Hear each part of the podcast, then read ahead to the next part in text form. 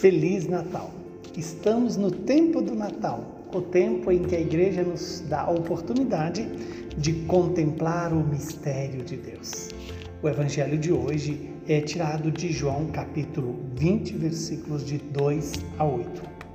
No primeiro dia da semana, Maria Madalena saiu correndo e foi encontrar Simão Pedro e o outro discípulo, aquele que Jesus amava, e lhes disse: Tiraram o Senhor do túmulo e não sabemos aonde o colocaram.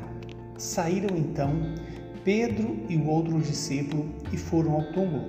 Os dois corriam juntos, mas o outro discípulo correu mais depressa do que Pedro e chegou primeiro ao túmulo. Olhando para dentro, viu as faixas de linho no chão, mas não entrou. Chegou também Simão Pedro, que vinha correndo atrás e entrou no túmulo. Viu as faixas de linho deitadas no chão e o pano que tinha estado sobre a cabeça de Jesus, não posto com as faixas, mas enrolado num lugar à parte. Então entrou também o outro discípulo, que tinha chegado primeiro ao túmulo. Ele viu e acreditou. Palavra da salvação.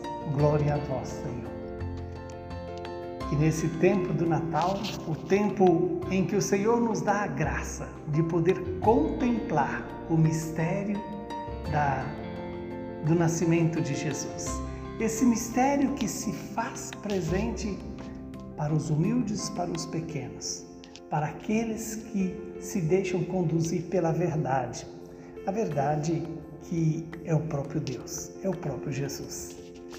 Hoje a igreja celebra a festa de São João Apóstolo e Evangelista, o discípulo amado, que é a figura de todos os discípulos, que Jesus ama e deseja que todos experimentem esse mesmo amor e seja portador do amor com que ele nos tem amado.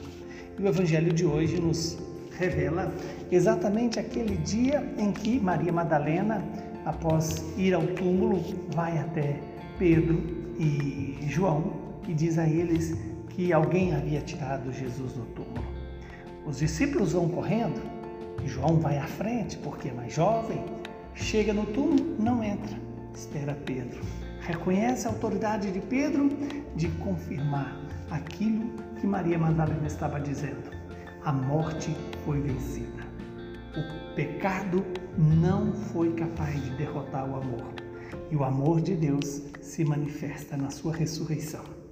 Como é bom poder é, fazer essa ligação do Natal com a Páscoa.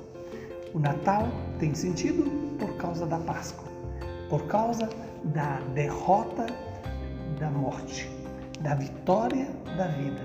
A vida que venceu a morte não conseguiu a morte segurar a vida no túmulo, mas ela foi assim destruída, a morte foi destruída pela vitória de Jesus.